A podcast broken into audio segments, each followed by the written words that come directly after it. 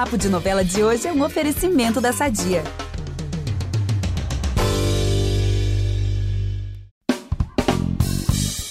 Uma cidade do interior, um casal apaixonado e muitas belezas do Nordeste.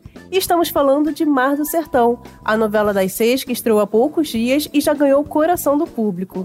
E hoje nós temos aqui um convidado muito especial, um dos protagonistas dessa linda história escrita por Mário Teixeira, não é, Vitor? Temos sim, Gabi, estamos muito bem acompanhado aqui, tá? Ele interpreta o Zé Paulino, um cara super honesto, corajoso, batalhador e que é apaixonado pela noiva Candoca, né? Como resistir aos encantos de Candoca. Estamos falando, claro, do Sérgio Guizé. Prazer, Sérgio. Obrigado por participar aqui do Papo de Novela. Seja bem-vindo. Oi, Vitor. Oi, Gabi. Um prazer estar aqui com vocês. Gente, então vamos começar esse papo porque a gente tem muita coisa para falar. Eu sou a Gabi Duarte, apresento esse podcast com o Vitor Gilardi e nós voltamos logo depois da vinheta.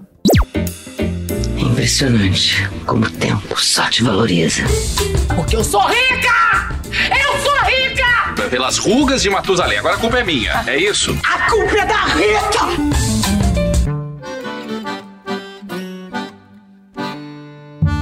Sérgio, nós estamos vendo aqui o Zé Paulino, né? Esse personagem correto, romântico, enfim, um fofo. e ele mora em Pedra Branca. E você já interpretou antes outros personagens do interior, né? Como Candinho, de Eta Mundo Bom, o João Gibão, de Saramundaia, e o próprio Chiclete, que ele era de uma cidade assim bem do interior. Mas o que eu queria saber é quais as particularidades desse personagem atual e quais os desafios que você encontrou para interpretar o Zé Paulino? Olha, eu acho que, primeiro, é, foi uma honra da vida a todos esses personagens. Cada um deles tem tem a sua qualidade tal. Todos têm essa essa pegada meio herói, mas todos muito autênticos. E no caso do Zé Paulino, ele além de ser um fofo, é um homem muito corajoso e bravo quando diz respeito à noiva dele, porque ele até que segura bastante assim as pontas, né? Porque o Tertulinho ele não dá em cima, ele se joga, todo mundo fica sabendo. Viu? Zé Paulino vira quase uma uma chacota assim. É, o interessante desse personagem é que ele vai tentar viver de uma outra forma, assim. Foi para ele foi uma grande tragédia, né? Primeiro é, o, que ele passa, né, na vida, um acidente e depois, é, quando ele consegue se recuperar um pouco, tem o maior trauma da vida, que é ver seu grande amor é, se unindo a, ao seu grande desafeto, né, que é o Tertulinho.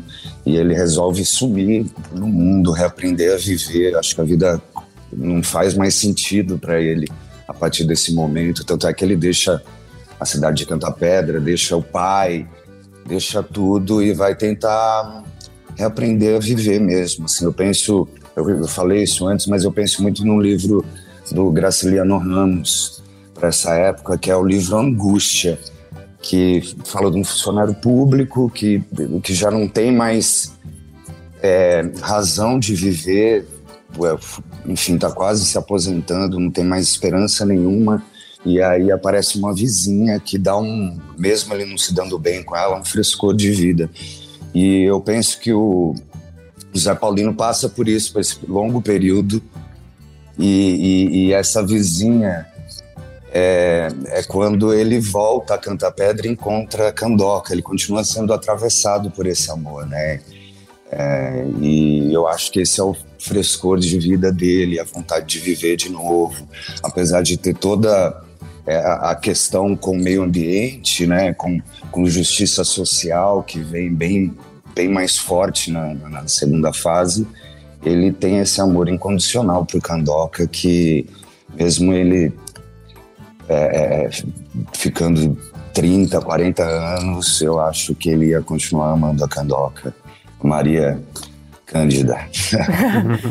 Ai, gente, que, que nostalgia agora. Você falou de angústia. Eu li esse livro no ensino médio com 16 anos. Eu apresentei um trabalho de literatura com esse livro. Só que agora deu vontade de reler com a cabeça que eu tenho hoje, né? Que vai ser uma outra, É, uma outra leitura assim do, do livro. E você falou aí da que ele vai voltar depois de muitos anos, né? É, a vida dele, do Zé Paulino, em breve, né, vai sofrer uma grande reviravolta, né? Ele vai ser dado como morto, como você falou, vai voltar, canta pedra, completamente diferente, repaginado, bem vestido, né? Dono de uma petrolífera, né? Completamente diferente. Você já gravou, Sérgio, essas, essas cenas? Porque a gente, né, o público e a gente, a gente ama uma cena de reviravolta. Eu amo. Amo nova fase, amo isso. O personagem que ressurge. É. é, desde o começo estamos gravando, eu costumo dizer da- é, que são três fases, né? Porque ele passa por esse pe- período doente, que é um longo período também.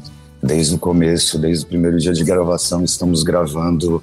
Então, tô fazendo esse personagem meio tripartido, assim, três fases. Já cheguei a gravar as três fases no mesmo dia. Olha. Gente, tô doida pra, tô doida pra, pra rever essa. Que realmente o público fica vidrado contando os dias, né? Com uma cena de, de reviravolta. E a gente tá vendo aí também que o Zé Paulino, ele é um vaqueiro, assim, de respeito, né? Uhum. A gente tava pesquisando, né, eu e Vitor, porque a gente tá muito aí na vibe de Pantanal, né, falando peão. E a gente, gente, mas, mas e vaqueiro? Aí vaqueiro a gente, a gente leu que é o nome que se dá mais no Nordeste, né? Como se fosse um peão do Nordeste, né? Uhum. Me corrige se eu tiver, se eu tiver errado. E você, a gente queria saber como que foi a preparação para fazer um vaqueiro. E uma perguntinha também que a gente ama fazer é se teve algum susto, algum imprevisto aí com a boiada, se você deu vontade de sair correndo, como é que foi? Conta pra gente como foi a preparação. Então, assim, eu tenho, é, o- por exemplo, o Renato anda cavalo super bem, Isadora também, e eu prefiro andar do lado do cavalo. assim. eu, tenho, super respeito também, enfim, é, por tudo nesse sentido, né, das pessoas que trabalham também com isso e tal. É, e, e eu penso sempre que é um- uma aproximação de um colega de trabalho também. É, tem que ter um respeito assim para funcionar. Eu, ainda mais eu que não não tenho habilidade. Eu contei muito com o Dirceu, que é é o nosso dublê. Eu trabalho com ele desde desde Saramandaia. Ele trabalha para a Rede Globo, mas que que eu tive algumas aulas com ele. Enfim, eu confio super também nele no trabalho dele e comecei a confiar muito é, no cavalo ambos, né? Eu acho que rolou uma parceria ali e quando entra em cena, eu acho que que acabo chegando nesse lugar aí do vaqueiro com todas as informações e com, com respeito a tudo, a todos, porque é, a novela é super lúdica, né? Então é um pe- personagem que representa algo, né? Então ele, ele res- representa é um arquétipo de um tipo de homem do interior do Brasil, né? Que é duro, mas sem perder a ternura jamais. Ah, então você Se não deu, fosse. é, deu nem chance você então pra acontecer algum susto aí nas filmagens então, né? Foi tudo na paz, tudo tranquilo. Poxa, essa, e- esses três meses têm sido mágicos, assim. Eu acho que é uma, uma grande equipe. Eu tive a oportunidade de trabalhar com o pessoal da luz, do som, enfim, com a maquinária. É, o Alan conduz, o Alan Fitterman, que é o nosso diretor, ele conduz de um jeito muito especial, assim, um cara muito atencioso, muito talentoso. Então isso acaba reverberando em tudo, em todos, nos atores, humanos ou não humanos. Eu acho que tem uma energia ali muito boa. Estou encantado é, é, com, com o elenco também de, de atores que eu não conhecia e que é muito bom porque de- são outras escolas de interpretação e eu acho que eu estou aproveitando. O Zé Paulino está me trazendo esse presente também. Ah, que legal. É esse elenco maravilhoso, aprendendo muito. E espero. Maior, tem várias companhias de teatro dentro da, da novela. Assim, Incrível. Verdade. Tem, é, tem, enfim, posso citar algumas, né? César e Titina, que foram anos, trabalham com Cláudio de Shakespeare. Tem o Everaldo Nanego, do, do- da Companhia Piolim. É, tem a Quitéria, que está lá, que é a diretora do é, A Invenção do Nordeste, que é uma peça que eu vi para preparação do Zé Paulino e para a novela, que foi incrível. Ela é diretora e trabalha como atriz. Enfim, tem o Henrique Dias, que trabalhou muito tempo com na companhia dos atores. Então é uma oportunidade maravilhosa, eles são muito legais, Legal. se dá muito bem. Os personagens é, conversam muito bem, estamos criando todos juntos um processo colaborativo muito bacana e como eu disse, é, é, o Alan, Pedro e o texto também nos proporciona isso, assim, tô encantado com o texto do Mário, assim, encantado, encantado. E isso já tem, já tem transbordado para É. as cenas, né? A gente já tem visto isso nesses primeiros capítulos, como que tá essa sintonia. O que eu ia comentar, Gabi, é que se fosse um burrinho, o Sérgio, o Sérgio Guizé já ia tirar de letra por conta de Policarpo, Ah, é, né? De verdade. Etamando Vol. É. Gente, mas, aí eu me o enganei vaqueiro é outra muito. história. Eu jurava que o Guizé era super, tipo, saía correndo a cavalo, super dominava, era tipo um peão que emprestou pro personagem. não sabia, não. Engraçado. Não, é, sou nesse sentido, eu sou bem, bem ator. Ô, ô. Sérgio, você comentando aí desse retorno triunfal de do Zé Paulino pra Canta Pedra, e aí não tem como não correlacionar com a personagem da Bianca Bin em Outro Lado do Paraíso, que tem aquela icônica frase, vocês não imaginam o prazer que é estar de volta, né? O que, que você pode contar aí desses próximos passos do personagem, né? Ele vai ter um quê de justiça, assim, de sede de justiça, que nem a Clara tinha lá em Outro Lado do Paraíso? Você tem conversado com a Bianca sobre, sobre esse retorno do personagem? Como que, como que tá aí? Olha, eu acho que é sacanagem, porque sempre vão lembrar desse retorno da Clara e da Bianca eternamente. Icônico. É, eu acho que, que ambas as histórias têm é, a- como referência o Conde de Monte Cristo, do Alexandre Dumas, e que isso é, é incrível porque é uma, uma, grande referência, enfim, não só pelo filme, mas o, o, o livro em si. E é, e é muito bom, eu acho que todo mundo tem essa, eu acho que é um sentimento universal, né, de dar a volta por cima, e ainda mais depois de uma grande tragédia, assim, uma, eu acho que, que é uma ruptura muito grande, assim, pro Zé Paulino. Ele volta diferente depois disso tudo, né, e eu acho que tem, tem um pouco mais de, de, de mágoa, eu acho, até do que o, o personagem da Clara. A Clara é uma mulher maravilhosa, tem toda a força feminina e volta realmente por cima. O Zé Paulino, eu acho que ele tá ali ainda tentando se achar. Eu acho que ele é um pouco mais atrapalhado, as coisas acabam não dando, não saindo como ele imaginava, não. E, e, é interessante também, eu tô correndo atrás, assim, do Zé Paulino, pe- pegando todas essas referências, né? Não só é, do, do Conde de Monte Cristo, mas também da, da Clara, de- de histórias da vida de pessoas que deram a volta por cima, que eu acabo escutando bastante. E é muito bom, assim, do nosso trabalho poder eh, juntar essas referências, observar pessoas, juntar várias pessoas em uma só.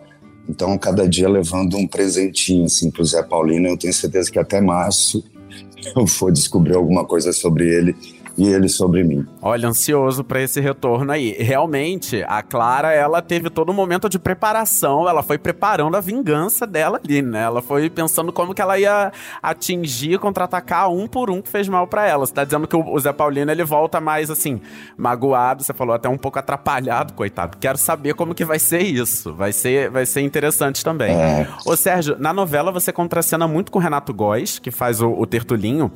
Lembrando aí que o Renato acabou de sair de Pantanal, como Zé Leôncio Jovem, fez um sucesso danado naquelas duas primeiras semanas da novela. E depois de, de vários anos aí dado como morto, o seu personagem volta e encontra a Candoca casada com o Tertulinho. Você acha que tem alguma chance do público, de alguma forma, se afeiçoar a esse casal Tertulinho e Candoca? Depois desse tempo todo aí deles já casados e tal, tem também a história do filho, né? Ele acaba criando o filho que é do Zé Paulino. Você acha que tem chance disso acontecer também ou não? Você acha que o público vai torcer pro Zé Paulino e Candoca? Ah, eu acho que tem muita chance. Ih, caramba! Eu falo pra eles assim, vocês são lindos. É, e, e o Renato, cara, poxa, o Renato faz muito bem o personagem. Ele não vai nem vão lembrar de, do, do que ele fez nos últimos 10 anos, assim, é bem diferente, ele tá super solto e, pô, eu sou fã do Renato, amo o Renato, assim, uma, uma grande parceria, um grande presente, assim, para mim poder criar o meu personagem a partir do dele, assim. E a gente é muito interessado, assim. A gente está o tempo todo batendo texto. É, eu, ele, Isadora, né? É, gente, é, eu acho que, que o bacana é que tá todo mundo muito apaixonado pelos seus personagens, pelos personagens dos outros. A gente vibra muito. E e é super possível, porque ele começa ali daquele jeito, mas o, o Renato vai colocando um, um, tempero aí nesse tertulinho que você acaba se apaixonando. Eu me apaixonei por ele. Eu acho que a Candoca e o público pode se apaixonar também.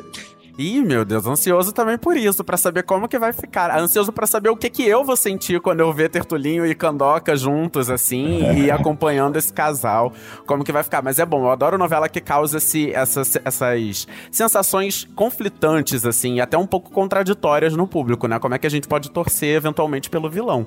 Mas vai que, né? Mas tô torcendo também pelo Zé Paulino. Vai dar certo, ah. vamos com o cabo, vai dar certo.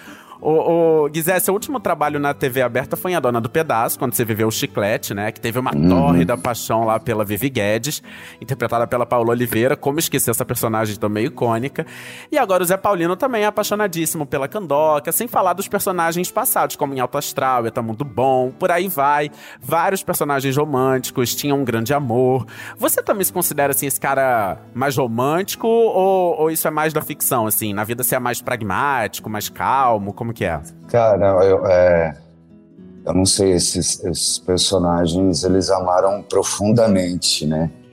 É, cada um com a sua história, assim, eu não consigo me, me, enxergar ali naquelas histórias, não. É um outro tipo de amor, alguns platônicos, outros explosivos e é, é, ficção totalmente, assim. Agora, é, um grande amor é, é é raro, né? É um sopro, é um presente, é um. Enfim, uma faísca divina. Então, é, é raro, assim. Então, que aproveitar da melhor forma possível, fazer melhor sempre, né? Tentar se amar em primeiro lugar, tentar fazer ficar forte para poder fazer bem pro outro. E é algo inexplicável, né? Assim. Uhum. Ai, que bonito isso. É. é bem por aí mesmo. Gente, por falar em romantismo, já que a gente tá nessa vibe aqui, né, de falar de romance, de amor, e adoro falar disso. Você é casado com a atriz Bianca Bin, né, que já estamos aqui, a inesquecível Clara, que fez tantos outros personagens maravilhosos, e vocês assumiram a relação, né, em Outro Lado do Paraíso, uma novela que a gente ama, né, Vitor? A gente sempre fala dessa novela, e vocês já tinham trabalhado juntos antes também em Eta Mundo Bom. E a gente queria saber, Sérgio, porque é algo assim que o público ama saber, né? Histórias de amor assim, da ficção, que vão pra vida real, né? Sempre são inspiradoras. E a gente queria saber como foi construir assim, essa relação que começou é, assim, na vida profissional, se tornou pessoal. É, o que que você se encantou, assim, pela, pela Bianca? Se puder eu contar assim, um pouquinho posts, pra gente. gente. O, o, as declarações de vocês. De vocês é dois, fofo. vocês formam um casalzão, assim, lindo. Bom, em Eta Mundo Bom, éramos amigos, né? Namorávamos com outras pessoas, mas é, tínhamos um trabalho muito bacana que nos ligava e não só com Bianca, mas tínhamos uma relação muito boa com o Rainer, que é o melhor amigo da Bianca, que estava aqui em casa ontem, inclusive, que Bianca está passando Olha. essa semana aqui, porque ela faz a peça é, Jardim de Inverno aos finais de semana, que está acabando, inclusive. Ah, eu vi no seu Instagram. no Teatro FAP. É, e aí passou-se né, o tempo, e continuamos amigos, aí fomos fazer é, o outro lado do paraíso, já em outra situação civil, e continuamos amigos, e eu acho que no final, assim, é, eu acho que por, por viver mesmo tanto tempo juntos e ter muita afinidade, enfim, acabou acontecendo na vida. E claro que ninguém começa um relacionamento assim, né, de uma hora para outra, eu acho tudo aos poucos. A gente foi jantar primeiro. Depois, um, um tempo depois, fomos ao cinema e gostamos do mesmo filme. E eu acho que depois da novela a gente entendeu que que era isso mesmo, que tinha acabado a novela. Eu consigo. A novela já foi, eu consigo ficar sem a novela, mas não consigo ficar sem você. Ah, Ai, que, que maneiro. Mas é muito legal gente. isso, porque vocês se conheceram profissionalmente, formaram uma amizade pessoal e depois começaram. Isso é muito legal, porque você conhece a pessoa primeiro, né? É. E aí você vai se afeiçoando por ela aos poucos, vai se encantando. Muito legal isso, É. gente. E aí isso transborda, né? A gente vê que, pô, um casal super querido. É, antes da gente assumir qualquer coisa, já que a gente tinha casado pelado na Amazônia. Que não Ih, sei o meu quê. Deus. E a gente nunca tinha, eu nunca pisei lá, infelizmente. Ainda não fui pra lá, mas já saía, né, essa- esse tipo de coisa. Mas, poxa, a gente, a gente gosta, né, também do romantismo, de. Primeiro, tem Mas, ó, uma um- boa ideia uma essa, gente. aproximação. É, é muito boa ideia. Fica a dica, gente. Eu nunca tinha pensado sobre os casar pelado na Amazônia. Mas deve ser um casamento bem ótimo. bonito. É. Mas eu achei sacanagem com a Amazônia, porque ela, ela já tá tão, coitada, tão castigada no momento, eu acho que não ia fazer muito bem para ela, não. Essa, e também essa imagem, essa coisa, não tem muito esse glamour, mas é, é interessante mesmo. Eu, tenho, Vamos anotar aí, É, gente, gente. eu, vou, eu vou fazer isso e ninguém vai ficar sabendo. Eu acho que ornaria com a paisagem, falei. Viu, gente? O pessoal, o público de casa tem super aquela ideia, né? Que, que o romance acontece ali na- no gravando, na cena, não, gente. Nos bastidores, né, Sérgio? É impossível acontecer durante ali o gravando, né? É, são, cara, são 300 pessoas atrás e você tendo que dizer eu te amo com muita verdade, muita concentração, com muita, né, com toda o passado do personagem, com o seu passado também, tem uma uma força ali também profissional, todo mundo quer que dê muito certo, né? A gente quer que, que dê muito certo. assim, a gente é muito apaixonado, quer que o personagem funcione, quer que o núcleo funcione, quer que a novela funcione, quer que o horário funcione, o Brasil funcione, vira uma, vira uma coisa eufórica mesmo, assim, de Ah, criação. muita né? expectativa. E aí eu acho que não tem. Não dá para você ficar apaixonado por duas coisas ao mesmo tempo. Eu acho que tem uma, uma divisão ali. Você tem que ter os olhos, você tem que guardar por esse presente também, que é o personagem, né? Tem que olhar com muito carinho, assim. Dá para ficar se perder nesse momento, assim. Inclusive é a grande questão, né? Fala, poxa, levou o personagem para casa, que coisa. Não, em casa foi eu mesmo. eu acabei passando por esse lugar e aqui na, na- aqui na, na ficção, enfim, na- na- nessa, nessa história, eu também estou completamente entregue para esse personagem. Ele também tem vida própria. Vamos aproveitar que estamos falando de família tudo e falar do nosso patrocinador? Há 80 anos, a Sadia leva qualidade, sabor e praticidade para a mesa dos brasileiros. Sabia que o presunto mais vendido do Brasil é da Sadia? Assim como os outros produtos da marca, ele é muito gostoso e combina com vários momentos do nosso dia. Do omelete no café da manhã até a saladinha no almoço. Seja qual for o dia, seu dia pede Sadia. Ai, que legal. E, Guizé, a gente pesquisando, né? A gente estava pesquisando aqui é, pro podcast, eu vi que vocês moram, você é Bianca, numa cidade pequena, né, do interior de São Paulo, uma chácara em Angatuba, que fica a três horas, a gente pesquisou, de carro da capital de São Paulo. E como foi para vocês é, a escolha, né, para morar assim, nessa cidade? Porque eu confesso que eu não conhecia, né? Desculpa, mas eu não, não conhecia. Gente, São Paulo tem muito município, assim, que a gente nunca nem ouviu Muito, falar. É muita muito. cidadezinha. E que deve ser muito legal. Eu adoro o interior de São Paulo. É, imagino que a saudade deva apertar bastante, né? Você gravando aqui, né? Ela, ela lá, mas ela tá aí fazendo a peça, ó. Ó, É já, verdade, já mil. mestre tá aqui, né? Mas por que que vocês escolhe- escolheram morar lá? Vocês já conheciam a cidade? Olha, eu também não conheço Angatuba. eu moro é uma cidade a uma hora de São Paulo, perto de Campinas, Indaiatuba. Ai, desculpa. E qual o nome? Ah, Indaiatuba. então, ó, a gente leu a Indaiatuba. matéria errada, amiga. Ih, tinha matéria falando Angatuba. Indaiatuba, pensando, né? gente, 25 mil habitantes. Eu fiquei, nossa, que legal, eles escolheram Eu uma falei, cidade do gente, interior. 25 mil Não, é uns 200 mil habitantes, Ah. por aí. É, Eu não, tenho, não conheço bem a cidade, eu moro lá há, há cinco anos, mas fico é, re- restrito ali mesmo a, a- minha casa, que é uma chácara que eu amo muito e cuidando das coisas. Estou há cinco anos, não consegui arrumar tudo ainda. porque eu fico uma boa parte. É, quando eu estou gravando novela, eu fico aqui no Rio oito meses e tal. E, e, e, fico bem focado, porque a gente grava muito, várias horas por dia, e, o personagem exige muito. E aí, quando eu vou para lá, eu aproveito bastante a chácara, que eu conheci a cidade no aniversário do Lima Duarte, em 2012, eu acho. É, que eu fui lá com. É, é eu conheço Karina, enfim, e, e Bianca eu já conhecia desde pequeno, porque frequentava, ela é, é de, ela é de, nasceu em Jundiaí, mas é de Itu, e conhecia.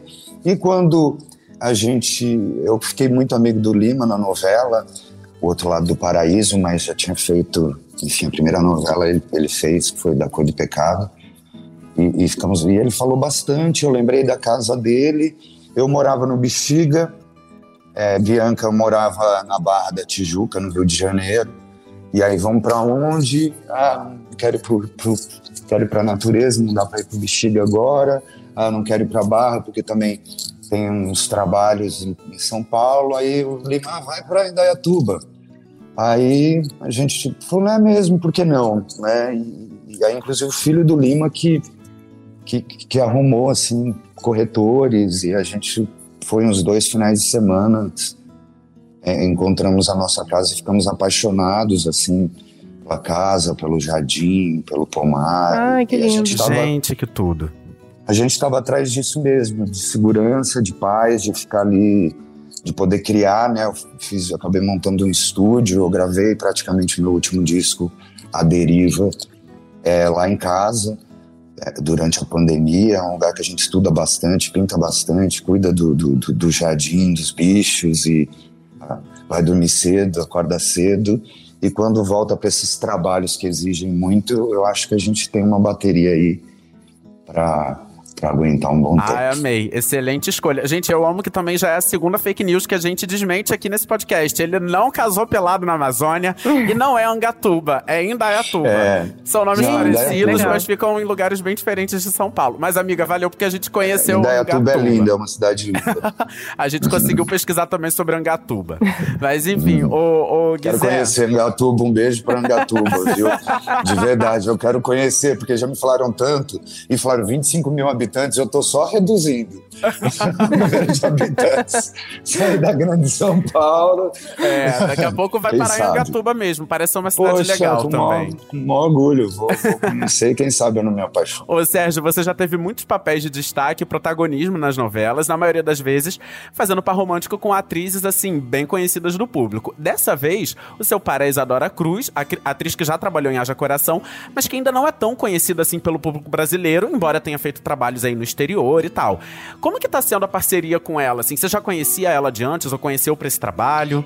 Olha, eu conheci para esse trabalho. Eu, eu, eu cheguei meio, um pouco em cima do trabalho. É, eu, eu, eu, tava, eu, inclusive, achei que eu ia fazer uma peça com, com Ricardo Bittencourt, Zé Celso, Paulo, é, Fausto, que eu tava assim. E aí me surgiu esse, esse personagem é, eu, eu, lembro que eu fiquei tão fissurado no texto, assim, quando, quando me passaram os capítulos, eu falei, vamos lá, 16 capítulos, nossa, eu li em dois dias, assim, foi um... Olha! Foi um, um atrás do outro, assim, falei, poxa, vamos lá, entender isso, assim, agora eu quero saber disso, agora... Uh, enfim, minha vida deu uma... rolou um, um suspense ali nesse momento, porque eu tinha que ir pro Rio logo depois, sair da chácara cheguei e conheci Isadora.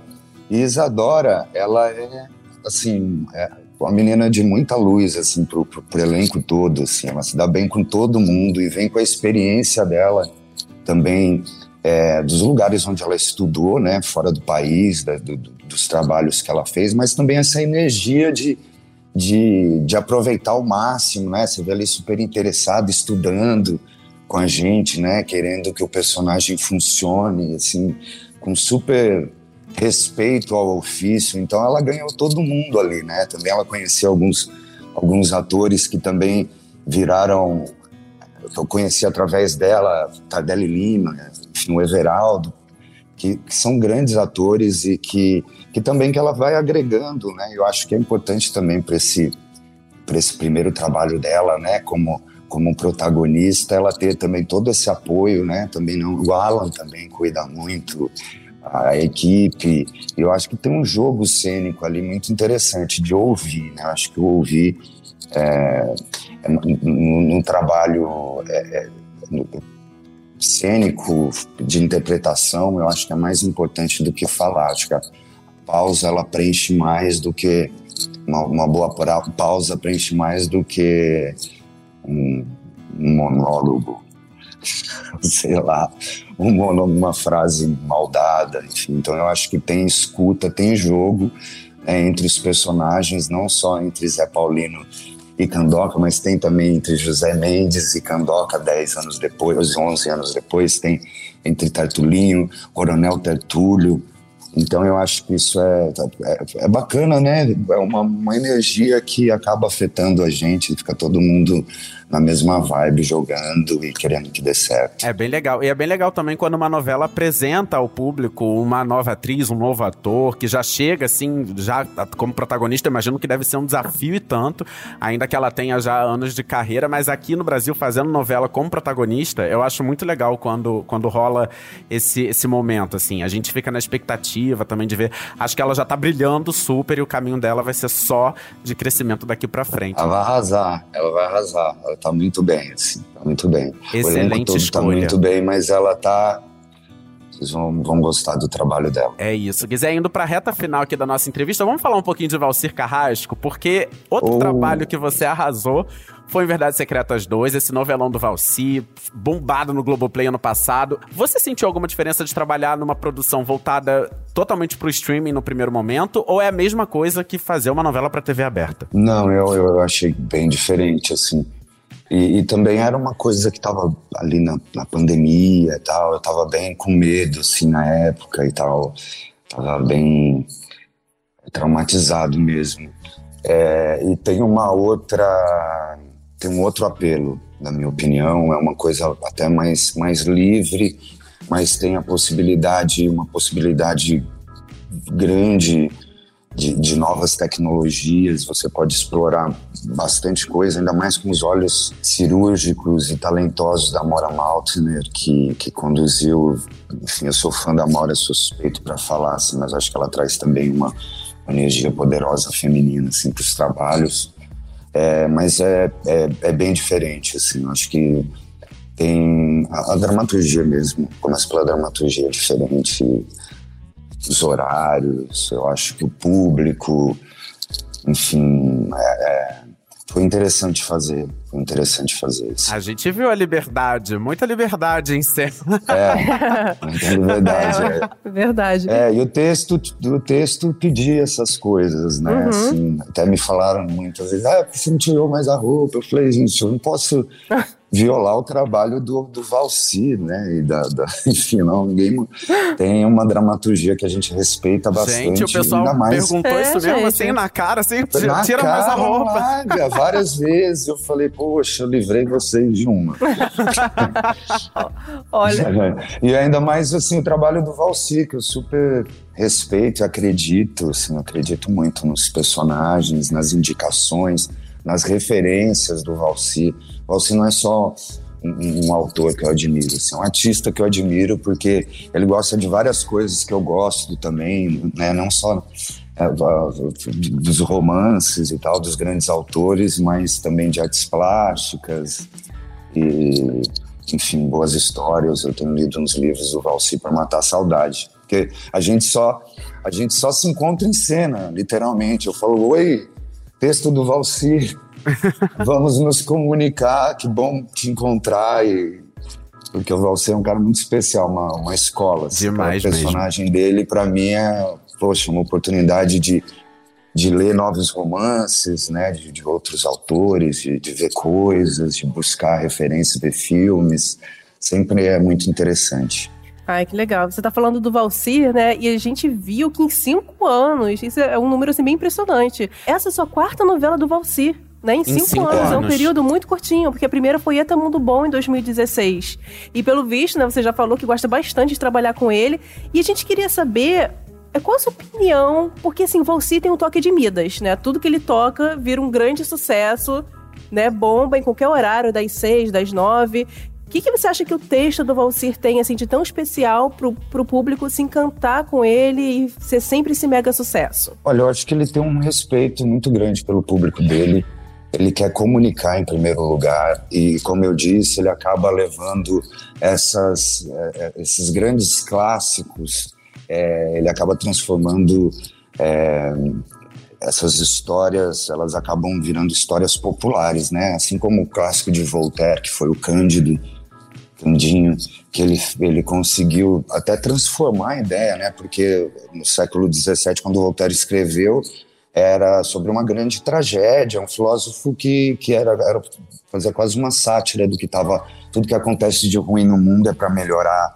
Ele falava o, o personagem Cândido só se dava mal e ele falava então continua aí acreditando nessa fé e o Valsir conseguiu transformar isso, colocar Brasil nisso e que caiu como uma luva, assim. Por exemplo, a reprise que deu Vale a Pena Ver de Novo, que deu uma audiência fantástica. Eu sou muito assim, fã, cara. muito fã caiu de como uma luva no, no, é, na, na, época da pandemia, né? Foi como um, mesmo um, um, café da tarde, assim, com um pãozinho quente, né? Para uhum. todo mundo que não podia nem sair de casa.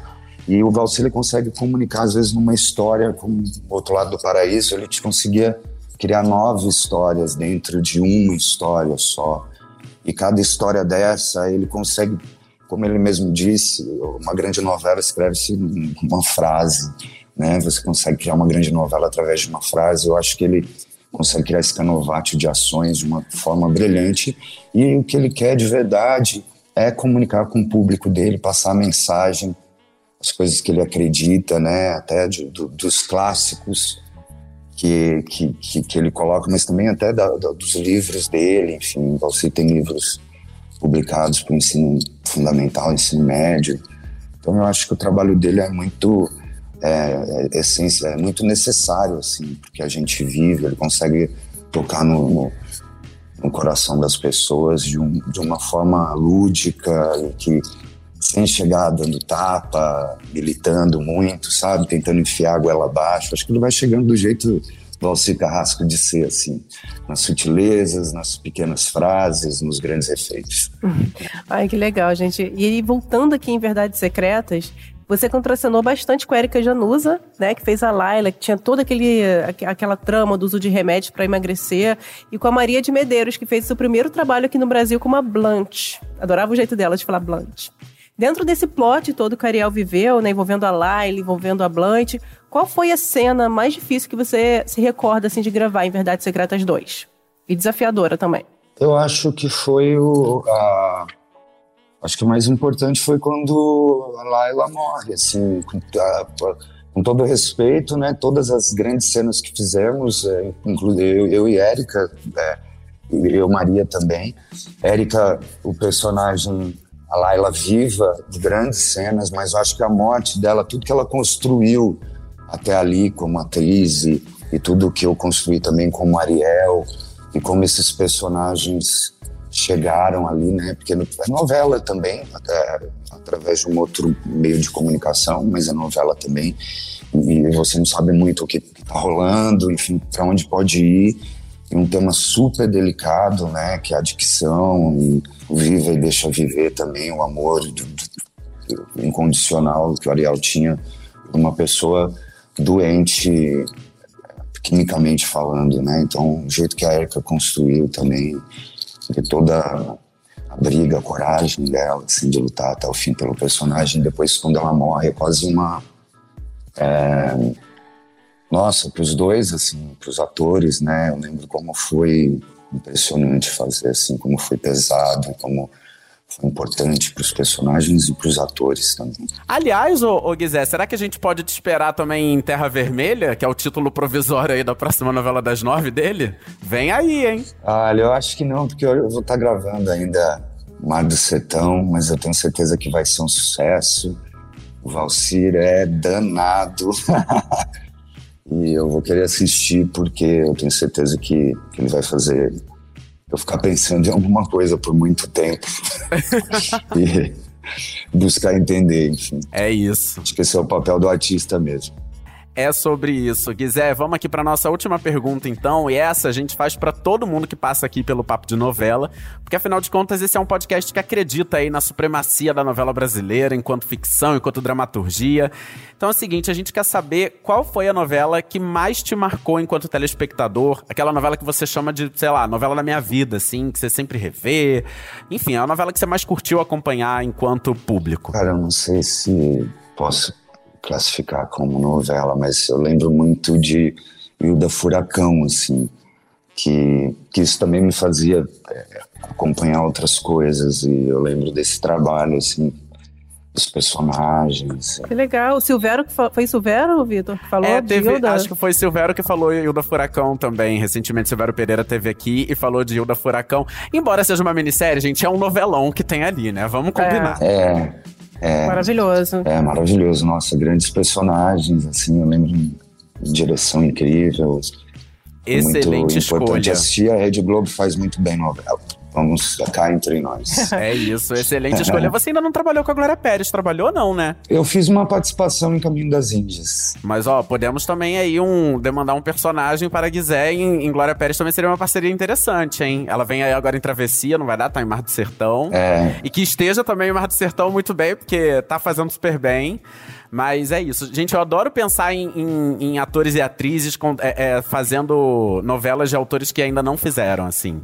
Eu acho isso muito legal. Porque traz um outro estilo, traz uma. uma puxa um outro lado, né? Do, do elenco, assim. Eu acho super legal. Mas enfim, Gisele, olha, super obrigado, tá? Por esse papo de novela aqui. Um prazer bater esse papo contigo. Muito sucesso em Mar do Sertão. E, enfim, sucesso em tudo mais que você fizer aí. E adorei saber que você não mora em Angatuba, e sim em Dayatuba. É. E que você não casou pelado na Amazônia ainda. Quem sabe um dia. É isso aí. Obrigada, Guizé. Sucesso, hein? Hein? Ah, é, com Bianca a Bianca, gente. Mas não caso segredo, não. Queremos fotos, queremos. Não, vai sair. Em vai primeira sair, mão pro. G-Show, hein? Não tem como esconder muita coisa. Já fica aí pro Vitor, G-Show. Gabi, Obrigada. parabéns pelo trabalho, viu? Sucesso. Obrigado, pessoal de casa. Foi um prazer estar aqui com vocês, falar sobre Mar do Sertão. Tá aí, estamos felizes e vamos é, continuar aí na luta por esses personagens para contar essa história até o final. Até março tem muita coisa para acontecer. E vamos torcer pro Zé Paulino, gente. Pro Tertulinho, É não. isso aí. Só quando o Renato Góes vier aqui. Tem que torcer por ele também, porque o Renato é meu amigo, eu amo muito ele, não quero o mal dele, nem do personagem, não quero o mal de ninguém. Então tá bom, então. Beijo, Guizé. Tchau, Beijo, tchau. Guizé. Sucesso. Beijão. Tudo de bom. Sucesso, tchau, tchau. Gente, esse papo com o Guizé foi tudo. Mar do Sertão vem aí, né? A gente não pode perder, vocês também não. E agora vamos de recadinho. O Papo de Novela fica por aqui. De segunda a sábado, na parte da manhã, tem um episódio curtinho contando os destaques de cada capítulo de Pantanal. E todo domingo, eu e o Vitor fazemos um resumão sobre a semana das novelas. Você não pode perder. E já sabe, para ouvir os nossos programas, você pode usar o Globoplay ou entrar no G-Show. E nos aplicativos de streaming é só procurar por Papo de Novela. Além disso, vale deixar aquele recado para você assinar o nosso podcast na plataforma de áudio que você usa, para você receber uma notificação sempre que tiver um novo episódio nosso, porque assim você já sai na frente e vem correndo ouvir a gente. Eu sou Vitor Gilardi, apresento esse programa ao lado da Gabi Duarte. A gente também produz e assina o conteúdo desse podcast que tem edição do Nicolas Queiroz. É isso, galera. Até a próxima. Um beijo e vamos de Mar do Sertão. Beijo, pessoal. Até a próxima.